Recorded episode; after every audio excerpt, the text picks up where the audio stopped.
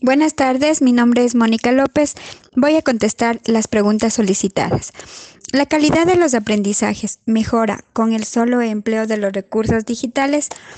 A, mi parecer, no. La calidad de educación en la actualidad debe ser combinada entre lo presencial y el empleo de los recursos que nos ofrece la virtualidad. Segunda, ¿cuáles son los actores principales en el contexto educativo que deben desarrollar habilidades digitales ¿Por qué hacerlo? Los actores de la educación son los docentes y los estudiantes.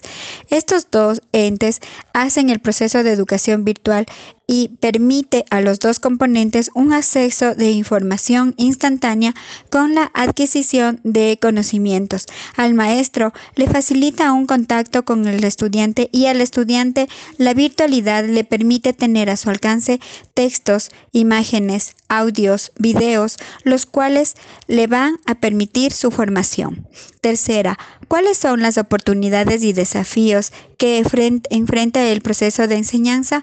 Las oportunidades que da la virtualidad es de estar constantemente con las novedades, cambios, nuevos conocimientos y aprendizajes la fácil búsqueda de información, la fácil comunicación entre docente y alumno para que el estudiante tenga la oportunidad de llegar a su conocimiento.